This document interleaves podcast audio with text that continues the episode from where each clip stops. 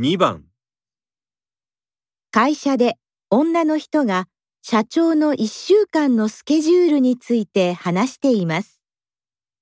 社長が空港に行くのは何曜日ですか？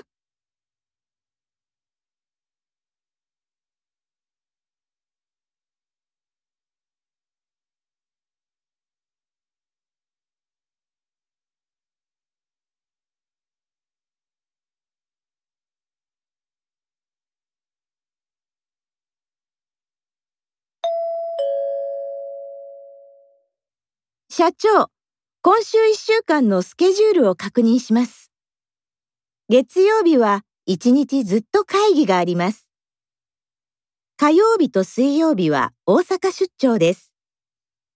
大阪行きの新幹線はもう予約してあります。木曜日の午前中はテレビのインタビュー。午後からホテルでパーティーがあります。金曜日はアメリカからお客様がいらっしゃいます。空港でお客様をお迎えして会議をした後、日本料理のレストランでお食事をします。社長が空港に行くのは何曜日ですか？